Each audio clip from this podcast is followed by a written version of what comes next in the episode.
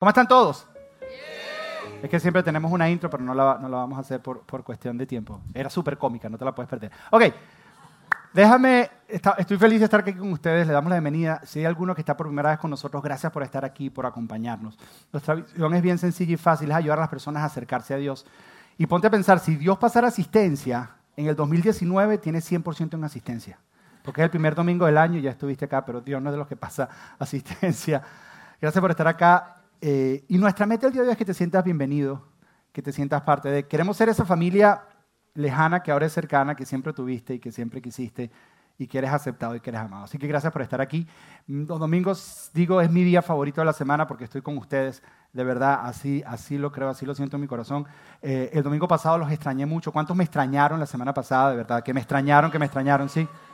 Yo no los extrañé mucho, lo digo por educación. Pero, no, de verdad, de verdad se les extrañó. Eh, siempre es muy difícil para nosotros poder tomar ese domingo eh, libre. Creemos que es saludable para la iglesia y para la organización, pero yo los extraño mucho. Pero déjenme una adivinanza, a lo mejor voy a adivinar algo. Eh, seguramente para el 2019 tienes en mente perder peso. ¿Cuántos tienen perder peso? 2019 perder peso. ¿Sí? Perder peso, nadie, dos nada más, los demás ya se dieron por vencido. Ok. Co- comer más saludable, 2019, comer más saludable. Ok. Hacer ejercicio, 2019, hacer ejercicio, hacer ejercicio. Eh, gastar menos y ahorrar más, 2019, gastar menos y ahorrar más, la, la mayoría. Mire, persona. Eh, fíjate, a mí me encanta hacer resoluciones. A mí me, me fascina hacer resoluciones. ¿Por qué? Ah, yo soy, a mí me encanta hacer listas y hacer metas y decir esto es lo que vamos a hacer, hacer un plan. Y no hay satisfacción más grande que llene mi corazón que ponerle un check mark a algo así y tú dices, ah, lo logré. Eso me llena. Entonces hacer resoluciones es algo que me encanta, pero tengo una confesión, no he hecho las resoluciones de este año. No las he podido hacer. Eh, hemos estado un poco ocupados. Seguramente la semana que viene me voy a sentar y a escoger mis tres resoluciones. Ahí te doy un pequeño tip, no hagas más de tres porque no las vas a cumplir, es mentira. escoger eh, tal vez mis tres resoluciones, que probablemente sean las mismas del año pasado. No sé si te pasa igual que a mí, que son las mismas. Es más fácil borrar la fecha, 2018, quitar el 8 y poner 2019, que volverlas a escribir todas. Pero, eh, pero igual, uno, uno las sigue haciendo a pesar de... Ahora, a mí se me, dio la curiosidad de, de meterme en las redes sociales y preguntarle a algunas personas algunas resoluciones que ellos habían hecho, personas que me siguen por las redes sociales. Y esto es lo que, alguno, lo que algunos de ellos contestaron en Instagram. Eh, una, persona que me sigue dice que va a hacer dos triatlones. Vamos a orar por él, pobrecito. Él dice que quiere hacer dos triatlones. Otra persona dice que quiere hacer dieta. Hubo otras personas que pusieron cosas como limpiar muchos pañales, que realmente no es una resolución que nos llega a todos. Y otra persona dijo, eh, esta me dio, hacer ejercicio todos los días. Pobrecita. ¿Quién? Todos los días, todos los días. Ok, otra persona dice, perseverar diariamente en mi relación con Dios, me parece muy bueno. Y hacer un devocional en familia antes de acostarnos, eso me parece muy lindo. Y eh, te estoy dando ideas para los que no han hecho resoluciones. Y, y otro dice, esta, este sí no sé cómo lo va a hacer, dice, hablar menos y escuchar más. Eso sí es súper difícil. Eso es hablar menos y escuchar más. Porque sobre todo esta idea de escuchar no es quedarte callado. Es callar la voz en tu mente mientras la otra persona te está hablando. Porque si tú eres como yo, la persona te está hablando y tú estás respondiendo en la cabeza y no dice nada, pero estás respondiendo, escuchar es callar esa voz de tu mente y escuchar realmente lo que la persona está diciendo. Y ahí me dio curiosidad y fui a un lugar que se llama un portal de estadísticas donde ven las tendencias de las resoluciones de cada año. Yo dije, ¿será que mis amigos de Instagram están dentro de las tendencias de resoluciones de este año? Siempre las de 2018 las pone, 2019. Y estas son las tendencias de las resoluciones que las personas se están haciendo en este año 2019. Son las siguientes. Y a ver si comer más saludable, comer más saludable. Algunos de ustedes van a comer más saludable, me imagino, eso es una de mis resoluciones este año. Vamos a ver si estamos en el porcentaje. ¿Algunos de ustedes van a comer más saludable este año, sí o no? Levanten la mano. Sí, estamos dentro del porcentaje. Hacer ejercicio, hacer ejercicio. ¿Cuántos comienzan a hacer ejercicio mañana? Porque es que esta semana no contaba. O sea, empiezas en mañana porque mañana es lunes. Ok, hacer ejercicio. Eh, perder peso, ¿cuántos dicen perder peso este año? Este año sí es el año que pierdo esas libras. Por alguna razón estás más gordo que el año pasado, no sabes cómo, pero estás más gordo que el año pasado. Y, ahorrar, mejor manejo del dinero o ahorrar dinero, esa resolución. ¿Alguien quiere más dinero? Ok, si todos tienen más dinero. Ok. Ahora, a mí me encanta, a mí me parece que es una muy buena idea empezar el año con resoluciones, es muy positivo, es pensar de manera positiva. Pero un estudio en una universidad llegó a la siguiente conclusión, de que a pesar de que hacemos todas estas resoluciones y que el 40% de las personas que viven en los Estados Unidos, más del 40% hace resoluciones, la mayoría de estas resoluciones quedan escritas en un papel, como simplemente deseo, para aquellos que las escriben, porque algunos de ustedes ni las escriben. Así de serio te las tomas. solamente, solamente el 8% de las personas cumple las resoluciones. O sea, que hay un 92% de nosotros que fallamos, que fallamos en el completar nuestras resoluciones. Yo me puse, yo me puse a pensar, ¿por qué? ¿Cuál será la diferencia entre ese 8% y ese, y ese 92%? ¿Qué, ¿Qué, podemos hacer tal vez diferente este año? Otra cosa que me pareció curiosa es un estudio de la gente de eh, US News, hicieron un estudio, y dijeron que el 40% de todas las personas que hacen resoluciones, para la segunda semana de febrero se le olvidaron las resoluciones. Segunda semana, la segunda semana de febrero yo voy a estar aquí, tú vas a estar aquí. Y yo te voy a preguntar, ¿y cómo van tus resoluciones? Para que te des cuenta que se te habían olvidado todas tus resoluciones. Para la segunda semana de febrero. Y ellos, ellos llegan a esta conclusión, que las resoluciones que hacemos a fin de año o a comienzo de año son una respuesta al abuso y los, y los excesos de todo lo que comimos en diciembre. De verdad. Ellos lo llaman remordimiento navideño. O sea, que las resoluciones que hacemos por lo general es una respuesta al remordimiento navideño. Ponte a pensar. La primera, la primera de todos es comer más saludable. Te pregunto, ¿cómo comiste en diciembre? Comiste horrible, entonces dices, este año no, ya, hasta aquí llegó. No, ya, enero, burrón y cuenta nueva y como saludable. La otra es perder de peso o hacer ejercicio, porque si no comiste saludable, adivina qué pasó. Se te notan los cachetes. Todo el mundo lo ve, nadie te lo dice. Estamos más gorditos todos, incluyendo el que les está hablando. Todos estamos más gorditos. Entonces la resolución es, no, necesitamos perder peso. O, o la cuarta resolución entre las estadísticas era ahorrar dinero. Te hago una pregunta, ¿cómo estuvo tu presupuesto en diciembre? ¿Será que gastaste más de lo que había en tu presupuesto? Entonces dices, no, este año esa gastadera no puede seguir. A partir de enero, budget, hacemos budget y empezamos a trabajar. Y realmente nuestras resoluciones son una respuesta a un remordimiento navideño porque tuvimos excesos y abusos en diciembre y entonces nos hacemos resoluciones para enero. Pero realmente no todos son así. Porque yo creo que el 8% que logra cumplir sus resoluciones son personas que sus resoluciones no fueron remordimiento navideño. Como por ejemplo ese amigo mío de Instagram que dijo voy a correr dos triatlones. Eso no es un remordimiento navideño, simplemente tiene una resolución que va a hacer. O esa persona que dice, quiero mejorar en mi relación con Dios. Eso no tiene nada que ver con remordimiento navideño o abusos que hubo en Navidad, sino quiere mejorar realmente. O esa persona que no sé cómo lo va a hacer, que dice que va a hablar menos y escuchar más, realmente es una resolución que esa persona tiene.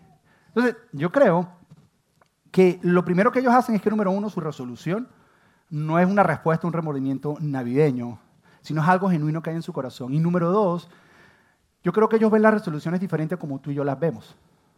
Porque hoy en día la palabra resolución ha perdido el valor que realmente tiene. Resolución es una decisión determinada de algo que voy a hacer.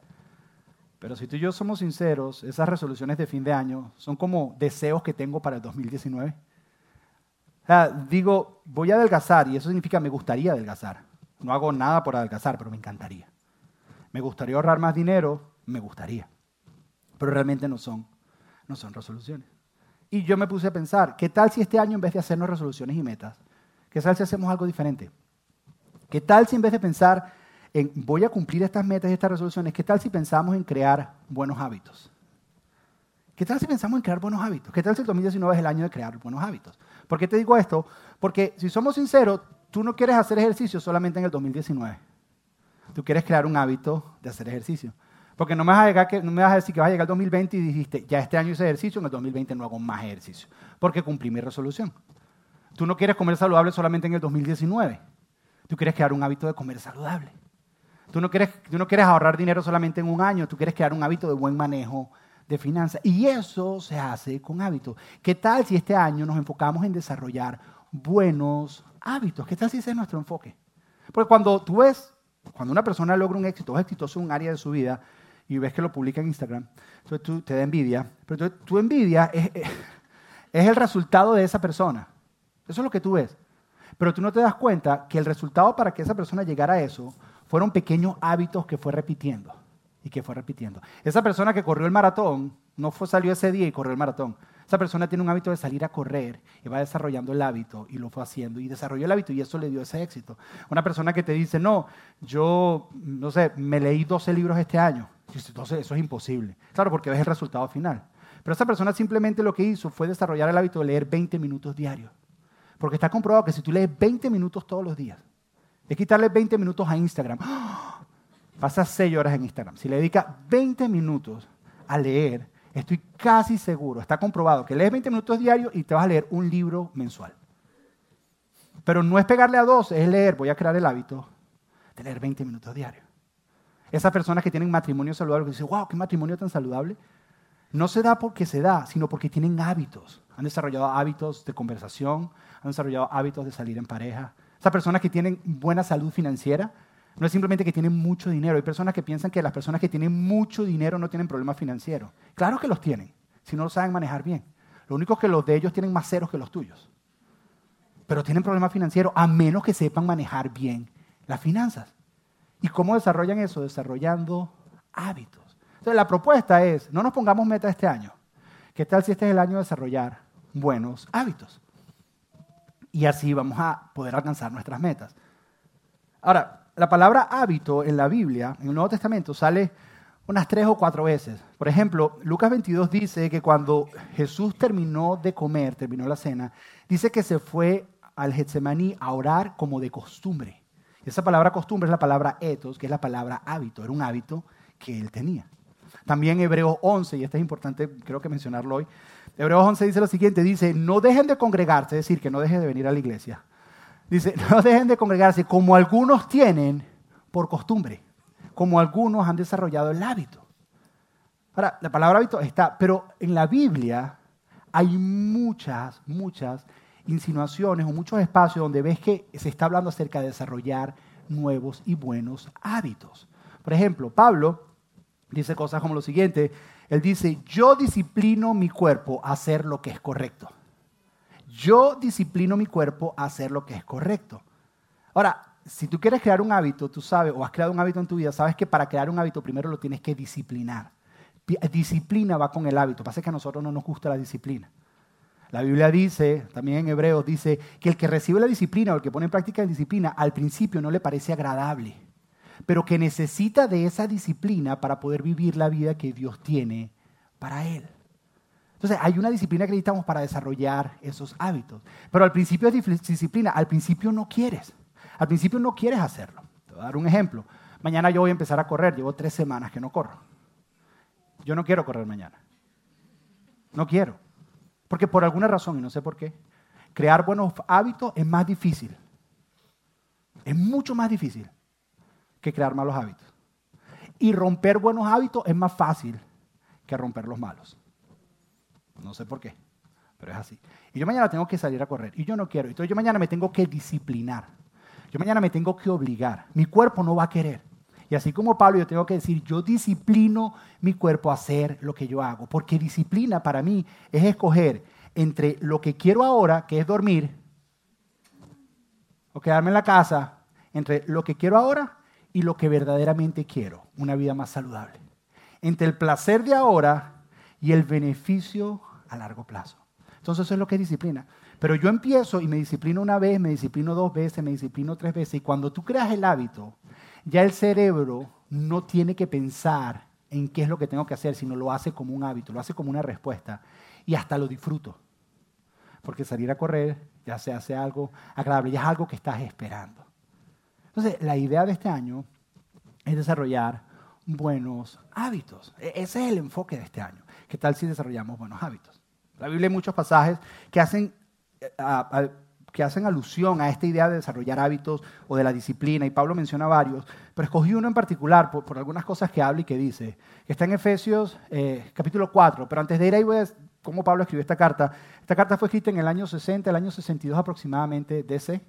Pablo está en Roma y tiene casa por cárcel, está preso en su casa y está escribiendo estas cartas a las diferentes iglesias y le escribe esta iglesia en Éfeso. Ahora, desde el capítulo 1 al capítulo 3, Pablo está hablando acerca de nuestra identidad y quiénes somos nosotros en Jesús. Esto es muy importante aclarar porque ahorita va a entrar algo práctico que si yo no te lo aclaro, tú vas a pensar que Pablo está hablando acerca de modificación de comportamiento, y eso no es lo que está hablando. Todo está basado en lo que dice del capítulo 1 al capítulo 3, que es nuestra identidad y quién somos nosotros en Jesús y lo que Dios hizo por nosotros y el valor que tenemos en Él. Y entonces, en base a eso, Él dice, él dice lo siguiente. Mira lo que dice en Efesios capítulo 4, versículo 21. Eh, por cierto, hoy es una introducción de la serie. Hoy es solo el comienzo.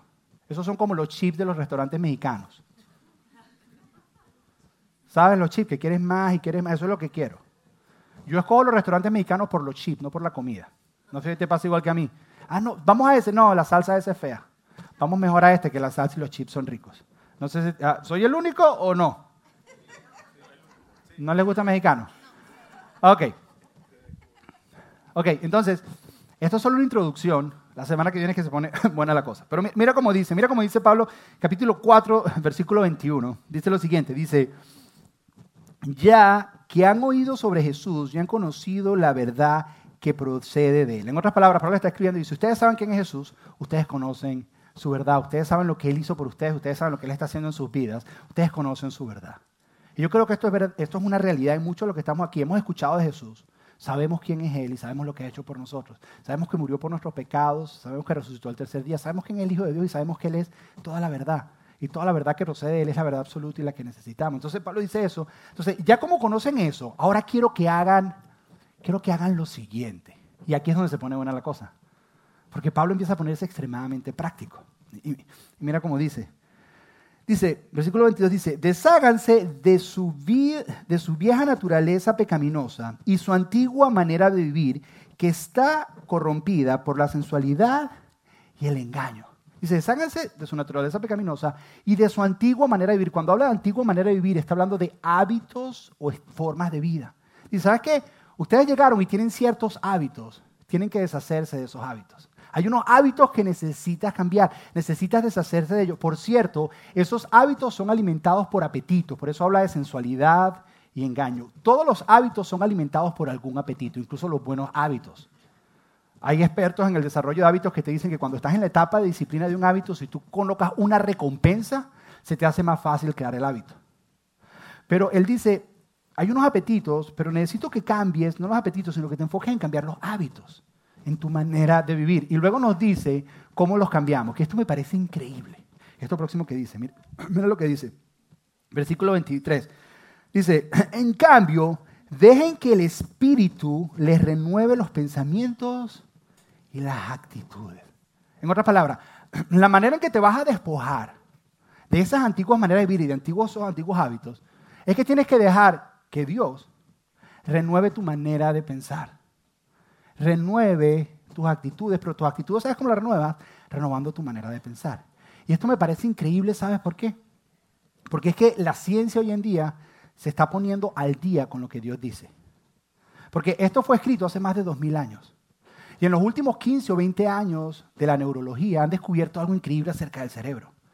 Que el cerebro tiene algo que antes no lo pensaban, no lo sabían, que se llama neuroplasmosis, que el cerebro puede cambiar, que el cerebro es adaptable. Antes se pensaba que el cerebro de los 1 a los 5 años se programaba y lo que se programaba de esa edad es lo que quedaba en ti para siempre. Y se llamaban verdades absolutas que nunca serían cambiadas. O sea que si tuviste un trauma de los 0 a los 5 años, quedaste arruinado para toda tu vida. De verdad. Eso es lo que pensaban, que era una computadora programada y el cerebro de alguna manera dirigía tus comportamientos. Pero ahora han descubierto que la mente, que está separada del cerebro, tiene la capacidad de generar pensamientos. Y esos pensamientos, como el cerebro es adaptable, tienen la capacidad de moldear el cerebro y cambiar hábitos en nosotros. Cambiar actitudes en nosotros. Es más, en libros de neurología usan la palabra la renovación del cerebro. No libros cristianos. Y Pablo habla de renovación de la mente. O sea, la ciencia se está poniendo al día con Dios. Y Dios lo sabe, dice, y la manera de crear estos nuevos hábitos es que cambias tu manera de pensar. Y eso va a crear en ti nuevas acciones, esas acciones se van a convertir en hábitos y esos hábitos van a determinar tu vida. También han descubierto que cada mañana, todas las mañanas, todas las mañanas, todos nosotros tenemos, mientras están durmiendo, en ti se están creando nuevas células en el sistema nervioso, en el cerebro, que están en blanco esperando recibir nueva información de tu parte. Nueva información para crear nuevos hábitos para crear nuevas maneras de pensar cuando tú te despiertas en la mañana. Eso me hizo recordar que la Biblia dice que sus misericordias son nuevas cada mañana. Que cada mañana tienes nuevas oportunidades de Dios para escribir tu propio destino, de acuerdo a los hábitos que vas creando. Entonces, Él dice, despójate de, de, esos hábitos y la manera en que lo haces es cambiando tu manera de pensar de acuerdo a lo que Dios dice. No lo dice Él, pero lo dice la ciencia hoy en día porque tienes neuroplasmosis en el cerebro y el cerebro se puede adaptar, el cerebro se puede cambiar, el cerebro se puede renovar. Y luego continúa. Mira lo próximo que dice. versículo 24, dice, pónganse la nueva naturaleza. Y esta idea de despojarse y ponerse es desvestirse como si te quitaras ropa y te pusieras otra ropa. Pero fíjate qué interesante, porque él no dice simplemente deja, sino tienes que ponerte algo. Porque cuando tú dejas un hábito, tienes que ponerte otro hábito. Dice, deja, dice, pónganse, o sea, empieza a generar nuevos hábitos. Dice, pónganse la nueva naturaleza creada para ser semejanza de Dios. Está hablando de la naturaleza de Jesús. Pero es algo que te pones creando nuevos hábitos. Quien es verdaderamente justo. En resumen, Pablo dice, tú conoces quién es Dios, tú conoces quién es Jesús, tú conoces lo que Él ha hecho y todas sus verdades. Entonces, como conoces eso, tu respuesta debe ser, cambia algunos hábitos que tienes. Porque algunos hábitos que traes no te están haciendo bien. Y la manera en que lo haces es despojándote. ¿Cómo te despojas? Cambias tu manera de pensar. Renuevas tu manera de pensar y eso va a producir acciones en ti. Y esas acciones es como si tú pusieras nuevos hábitos que mientras los repites van a empezar a moldear tu vida. Y luego, luego comienza a dar una serie de ejemplos acerca, no hagan esto, esto es lo que tienen que hacer, cómo se ve, esto es lo que tienen que hacer. Pero da uno que a mí me gusta muchísimo, por, por cosas que dice, que está en el versículo 28. Y quería que viéramos ese. Eh, eh, mira, lo que dice, mira lo que dice en el versículo 28. El versículo 28 dice, si eres ladrón, ¿hay algún ladrón aquí? Para decir, ok. Está, está, hablando de alguien que tiene el hábito de robar. Realmente dice, el que robe, dice en el original. Dice, si eres ladrón, si eres ladrón, deja de robar. Él acaba de decir, si eres ladrón, deja de robar. Por otras palabras, si, te gusta, si eres una persona que roba, quítate esa naturaleza, deja de robar. Pero él sabe que eso no es suficiente. Él sabe que eso no es suficiente, que solamente decirle a alguien que es un mal hábito, decir, ok, deja de hacer eso, no es suficiente. No es suficiente. Y tú y yo lo sabemos, no es suficiente. Mira, mira, por eso mira lo próximo que hace. Dice, en cambio, usa tus manos en un buen trabajo digno y luego comparte generosamente con los que están en necesidad. Y, yo no sé si tú te das cuenta de lo que Pablo está haciendo. Pero una vez más, la ciencia se está poniendo al día con Dios. Hay un libro que se llama El Poder del Hábito, escrito por un hombre llamado Charles Doggins. Y él dice lo siguiente en el libro. Dice que los hábitos no se pueden extinguir. Que los hábitos solamente se pueden reemplazar. Que tú un mal hábito no desaparece nunca de tu vida. Lo único que puedes hacer es reemplazar ese mal hábito por un buen hábito. Y eso es lo que Pablo está diciendo. Dice, el ladrón, el que le gusta robar, dice, que pare de robar y en vez de eso tengo que sustituir ese mal hábito con un buen hábito. ¿Cuál es el buen hábito? Que trabaje. Antes le gustaba robar, ahora que sea generoso con los demás. Si el hábito era quitar, ahora su nuevo hábito. Si en su vieja naturaleza era quitar de los demás, si el hábito era, ahora su nuevo hábito es dar a los demás. Y es bien increíble porque cuando tú generas un hábito, una de las cosas que recomiendan es poner una recompensa cuando estás desarrollando ese hábito. Y es bien curioso que Pablo le dice que ahora seas generoso si lo que te gustaba era quitar, porque es contrario a la naturaleza que él tenía. Pero solamente aquellas personas que hemos sido generosas entendemos que es más bienaventurado dar que recibir. Que cuando tú eres generoso con otra persona, hay algo que tú sientes dentro de ti. Hay algo que tú sientes que es una recompensa que es mucho mayor a que incluso cuando te regalan algo que es mucho mayor, incluso cuando, cuando te robaste algo. El que robaba decía, ok, sentía este gustico, pero ahora que estoy dando, esto es mucho más grande. Y eso le ayuda a desarrollar un mejor hábito. Entonces, Pablo, o Dios realmente lo que nos está diciendo, es, tenemos que generar buenos hábitos. Los malos hábitos que tenemos, que los aprendemos fáciles. Tenemos que renovar nuestra manera de pensar y tenemos que generar buenos hábitos.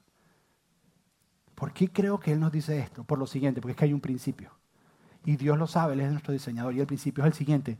El principio es que primero nosotros formamos un hábito, pero con el tiempo el hábito nos forma a nosotros. Primero tú desarrollas un hábito. Y si es un hábito malo, va a formarte de manera mala. Si tienes el hábito de comer todos los días Nutella después de las 11 de la noche, no solo te va a formar, sino te va a deformar.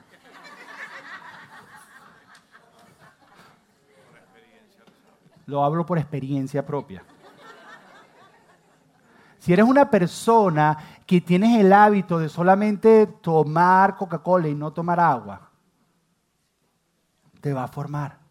Si eres una persona que tienes el hábito de robar, te va a convertir en un ladrón porque tú formas el hábito, pero el hábito con el tiempo te forma a ti. Pero si tú empiezas a tener buenos hábitos y empiezas a desarrollar buenos hábitos, esos buenos hábitos van a formar quien tú eres. Ahora, los hábitos son poderosos, pero son muy delicados, porque los hábitos trabajan por detrás del subconsciente. Dios diseñó el hábito para que cuando ya lo tengas desarrollado, tu mente no tenga que pensar en tomar la decisión. Simplemente lo hace, es una acción que hace. El problema es que nuestro cerebro no sabe la diferencia entre buenos hábitos y malos hábitos. Y eso nos toca definirlo tú y yo. Y si tú dejas que el cerebro simplemente lo haga, incluso por encima de tu sentido común, si es un mal hábito, lo vas a seguir haciendo. Es por eso que tú ves personas que tienen malos hábitos, como por ejemplo, y, no te, si alguien aquí lo hace, no tengo nada, pero simplemente un ejemplo, alguien que fuma, tú le dices, pero la cajetilla dice que es nocivo para la salud, dice, sí, yo sé. Va por encima del sentido común de que sabe que está mal, pero el hábito es mucho más fuerte. Y el hábito lo está formando. Entonces, ¿qué tal si este año, en vez de poner resoluciones, qué tal si desarrollamos buenos hábitos? Buenos hábitos que nos van a ayudar a nosotros a convertirnos en lo que Dios quiere que seamos. Ahora, termino con esto, y es esta idea. Entre todos los hábitos existen algo que se llaman hábitos claves o hábitos principales.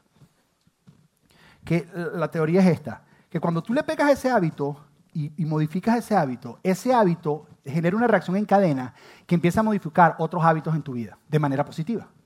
O sea, si hay un hábito que tú le pegas y le pegas de manera positiva, ese hábito, por ser un hábito principal, empieza de alguna manera a, afectar de manera positiva, en cadena, otros hábitos que tú tenías que ni siquiera estabas pensando en ellos, simplemente se empiezan a dar.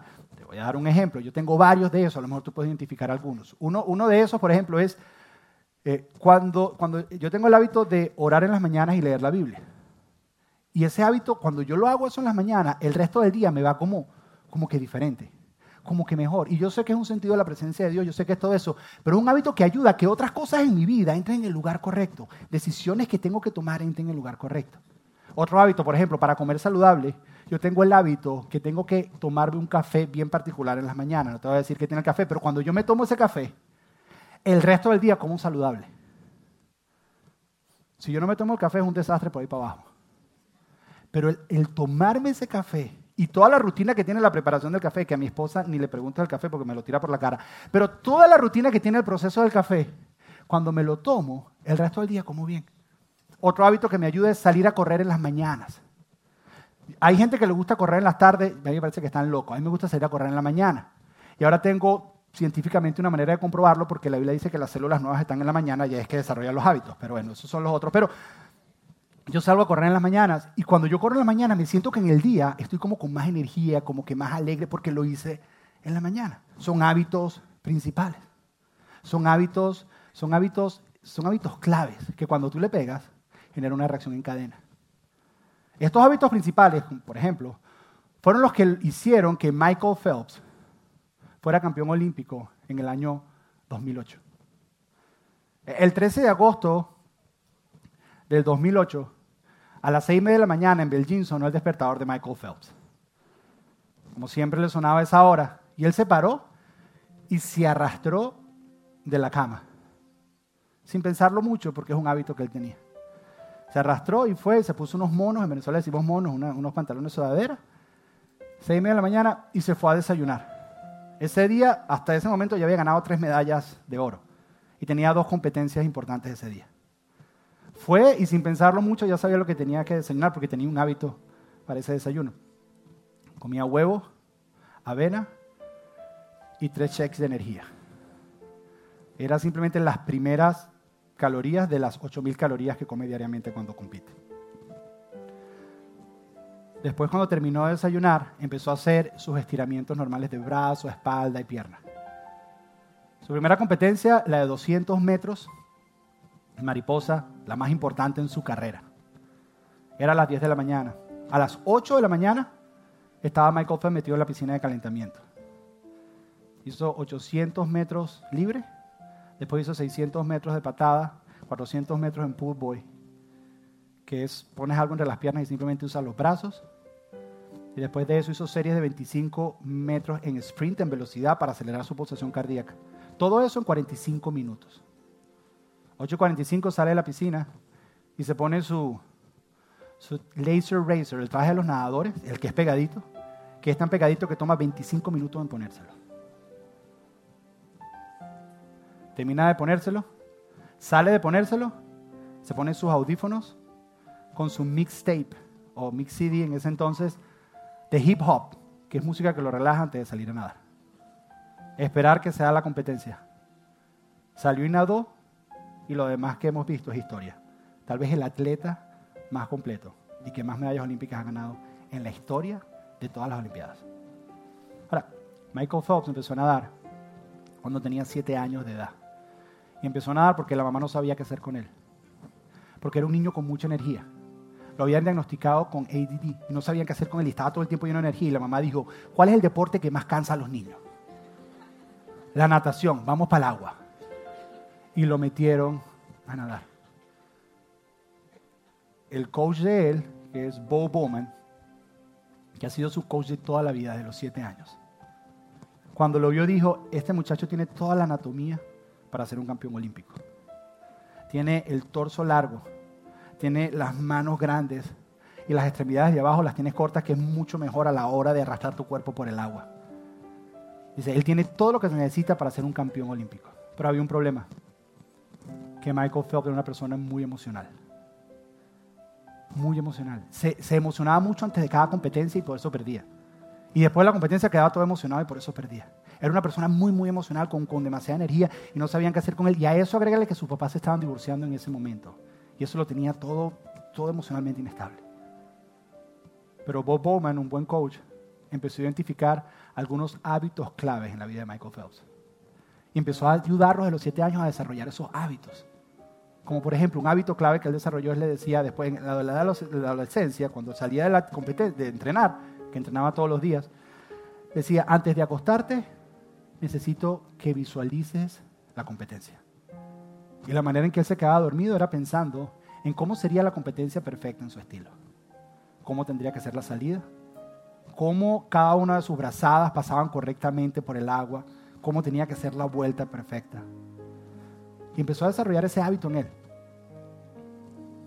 Después cuando estaba entrenando y venía en el momento de medir tiempos, el, entrenador solo le decía, ponte el cassette de la competencia. Y él se lo ponía, se lo imaginaba. Y todo entraba en su lugar con simplemente él comenzar a pensar en eso. Poco, antes de una carrera, el, entrenador solo se le acercaba y le susurraba en el oído, put on the tape.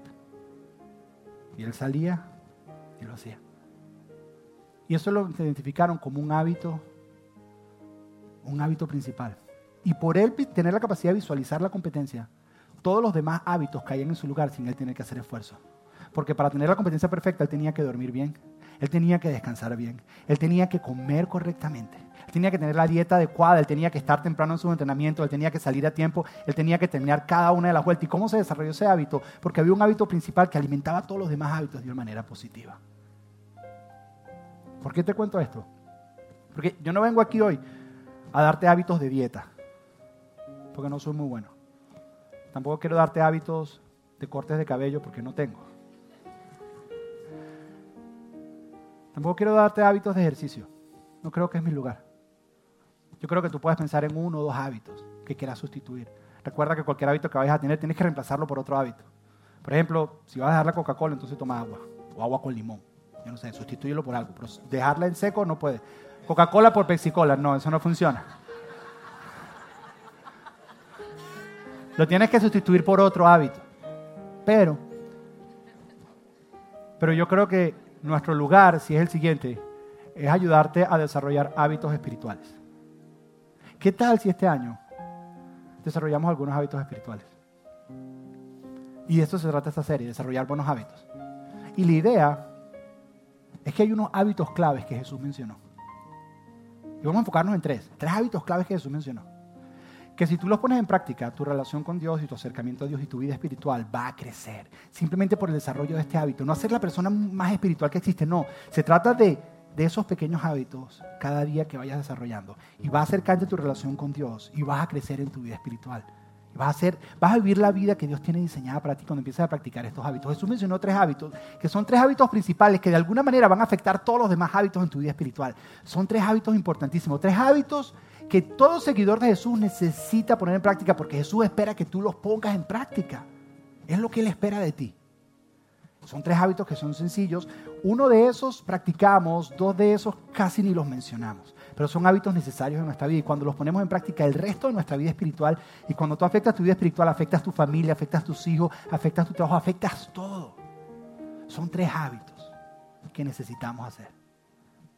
¿Quieren saber cuáles son? La semana que viene les digo cuáles son los hábitos. Porque vamos a agarrar cada uno de los próximos días para cada una de esos hábitos. Y vamos a dedicar una semana para trabajar en ese hábito. Así que no te puedes perder la próxima semana. ¿Cuál es la aplicación de esta semana? Escoge un hábito tuyo que quieras cambiar y reemplázalo por otra cosa. Pero no te puedes perder la próxima semana. Porque vamos a empezar la próxima semana a desarrollar hábitos o desarrollar buenos hábitos. Cierra tus ojos y vamos a orar. Padre, gracias, Señor. Gracias Gracias por tu misericordia que son buenas cada mañana, Señor. Gracias, Señor, porque tú no nos dejas como personas rotas por el pecado, Señor, sino no solo nos redimes o nos salvas y nos cambias, sino nos das la capacidad de cambiar, Señor. Nosotros entendemos que el cambio viene generado por ti, que tú eres el primero, que tú eres el iniciador. Pero entendemos que también nosotros tenemos que responder, Señor. Que hay una responsabilidad en nosotros de responder a ese cambio, Señor. Tú ya nos has dado la capacidad, Señor, a través de tu Espíritu Santo que habita en nosotros, Señor. Porque es Él el que pone en nosotros el querer como el hacer. Pero nosotros tenemos que responder, Señor, a, esa, a ese mover del Espíritu en nosotros, Señor, para desarrollar estos nuevos hábitos, Señor. La próxima semana nos vamos a enfrentar a algunos hábitos que nos van a incomodar, Señor, porque nuestra naturaleza, nuestra naturaleza es rechazar los hábitos que son buenos, Señor. Es por eso que preferimos el chocolate antes que la ensalada. Porque nuestra naturaleza es ir hacia lo malo y nos cuesta ir hacia lo bueno. Pero queremos pedirte, Señor, que seas tú a través de tu Espíritu, creando en nosotros el querer. Porque en este 2019, más que resoluciones y metas, lo que queremos crear son buenos hábitos para que entonces esos hábitos transformen nuestra vida en la vida que tú tienes para nosotros. En el nombre de Jesús, amén y amén.